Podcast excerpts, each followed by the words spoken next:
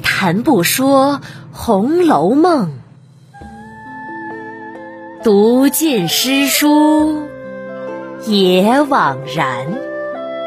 我是一米，一米讲红楼，现在开讲。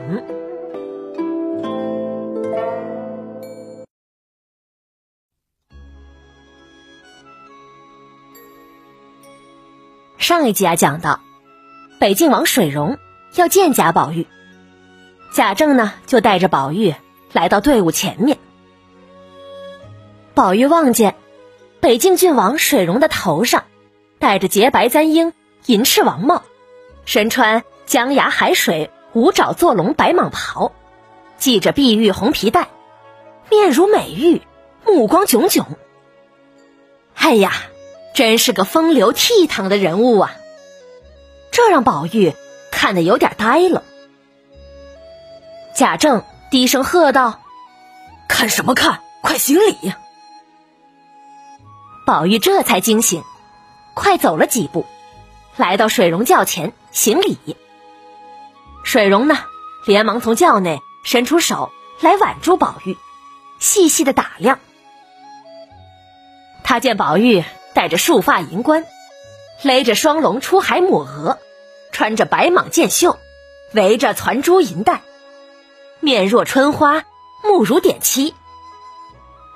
水溶笑着说：“，名不虚传呐，果然如宝似玉。你就是宝玉？是的，小人就叫宝玉。闲的那宝贝在哪里呀？”宝玉见水溶问，连忙从衣内取了那通灵宝玉来，双手递了过去。水溶细细的看了，又念了那上头的文字：“通灵宝玉，莫失莫忘，仙寿恒昌。”嗯，不错，一除邪祟，二疗冤疾，三知祸福。嗯，这些话果真灵验吗？贾政在旁边忙回道：“这上面虽是如此说，可未曾试过，不知灵不灵。臣想啊，也只是个吉祥话罢了。这东西从娘胎里来的，有灵性也未可知，要好好保管呀。”说着。理了理通灵宝玉上的彩绦，亲自给宝玉又戴了上，再拉着宝玉的手问了几岁，读的何书等等。宝玉呀，一一的回答了。水溶见宝玉落落大方，谈吐不凡，扭头笑着对贾政一指宝玉：“哈 哈令郎真乃少年才俊，非小王在世翁前唐突。”将来雏凤轻于老凤生，那是一定的了。宝玉一听，心中对水溶又有了一番亲近之感。原来呀，刚才水溶夸他的那一句“雏凤清于老凤生”，是来自唐朝诗人李商隐的一首诗。整句诗是：“桐花万里丹山路。”雏凤清于老凤生，意思是那万里长的丹山路上，桐花盛开，花丛中传来小凤凰的鸣唱之声，听着比那老凤凰的鸣叫声更为清亮动听。实际上啊，是在对贾政夸宝玉呢，说您儿子的才华以后肯定会超过你这个老子的。宝玉感到亲近的，不是因为水溶夸自己，而是水溶竟然十分精通诗词，这可合了不喜欢读四书五经宝玉的胃口。宝玉呀，也是十分喜欢杂书的人。当他听到水溶引用唐诗的时候，心里赞叹：“哎，这王爷看起来也是个旁学杂收之人，嘿嘿嘿，真乃知音呐！”但是对于水溶的夸奖，宝玉自然不便回话，要等他的老子来回答。贾政啊，忙陪笑：“ 哎呦，犬子只是一个小孩子，岂敢让王爷这样夸奖？如果他能有王爷说的十分之一，那也是臣辈之幸啊！”哈哈哈，世翁过谦了，只是有一件，令郎这样的才俊，想必老太夫人、夫人都会十分疼爱的。但对年轻人呐。千万不要太溺爱，太过溺爱，他就会不上进读书的。小王小时候也是如此啊，长辈太过疼爱了，所以荒废了学业。唉，令郎要避免小王的前车之鉴呐。多谢王爷指点。指点嘛，谈不上。如果令郎在家读书静不下心来。不妨常来小王的寒地。小王自己的才学虽不高，但府里呢却有着几位名士。另外，国内那些高德之士，到了京城，也都看得起小王，很多都会到寒地坐坐。因此啊，来我这儿的高人倒是不少。让令郎常去和这些人见见、谈谈，对他的学问，那也是有益的。是，可就是怕打扰到王爷。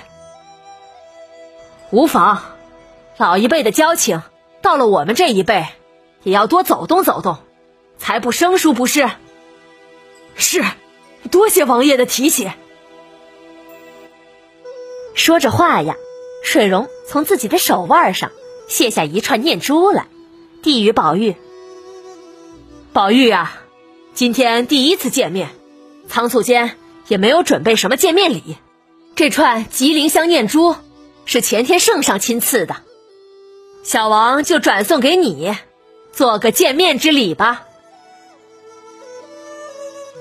宝玉连忙接了，回身奉给了贾政。贾政与宝玉一起谢过。这时啊，贾赦、贾珍等一齐上前施礼。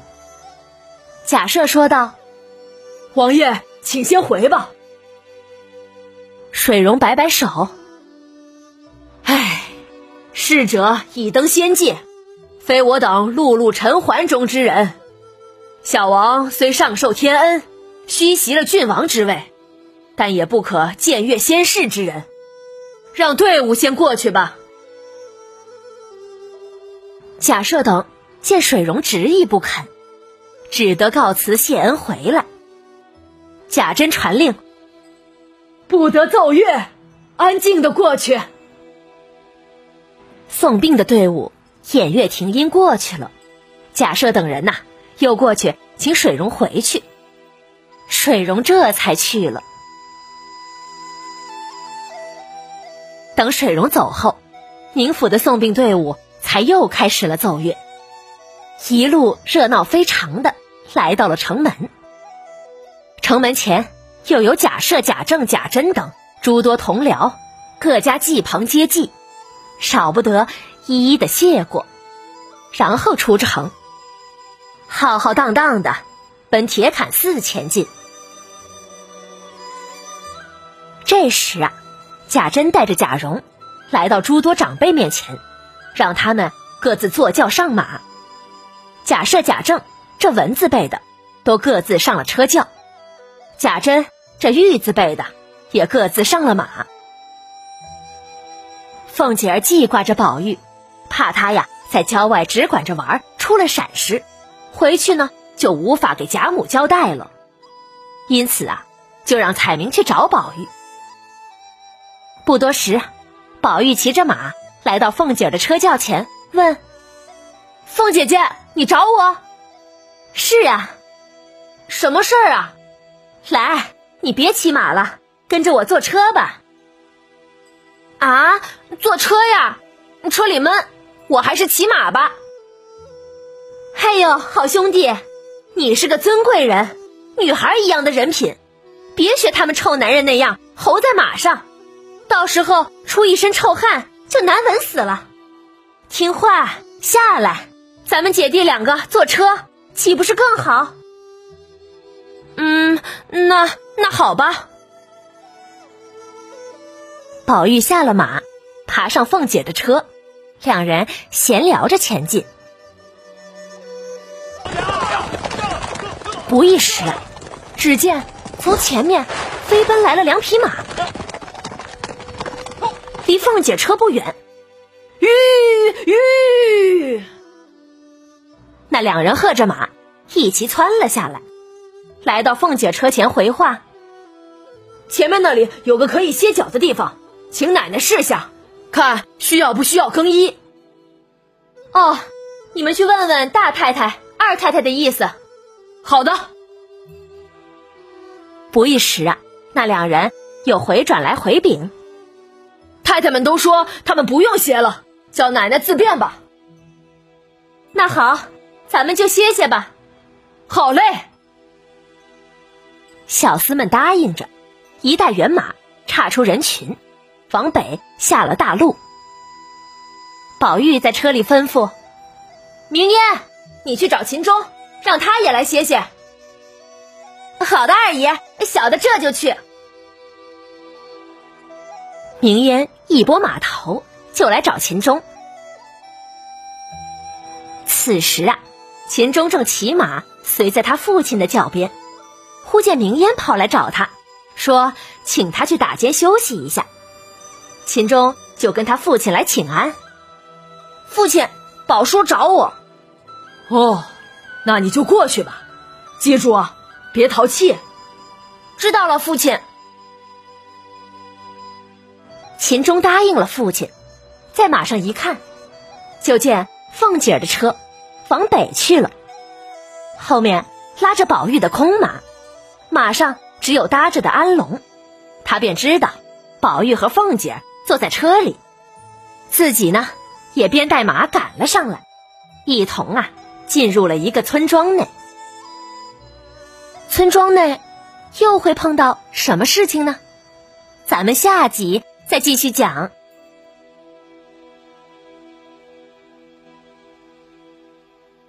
好啦，这集故事啊就讲完了。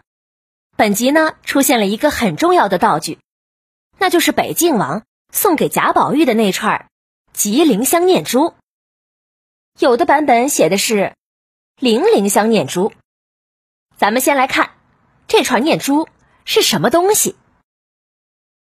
如果是吉林香念珠，那应该是在香木之上雕有吉林鸟的图案，或者是手串上配有吉林造型的饰品。因为吉林啊是一种小鸟，并不是木头。这种鸟常在水边觅食昆虫。通常啊，如果有一只鸟走失了，群鸟就会鸣叫着召唤它。所以《诗经》上说：“吉令在原，兄弟急难。”把吉林鸟之间的情谊比作兄弟之情。而如果是零陵香念珠，那就是一种用产自湖南省。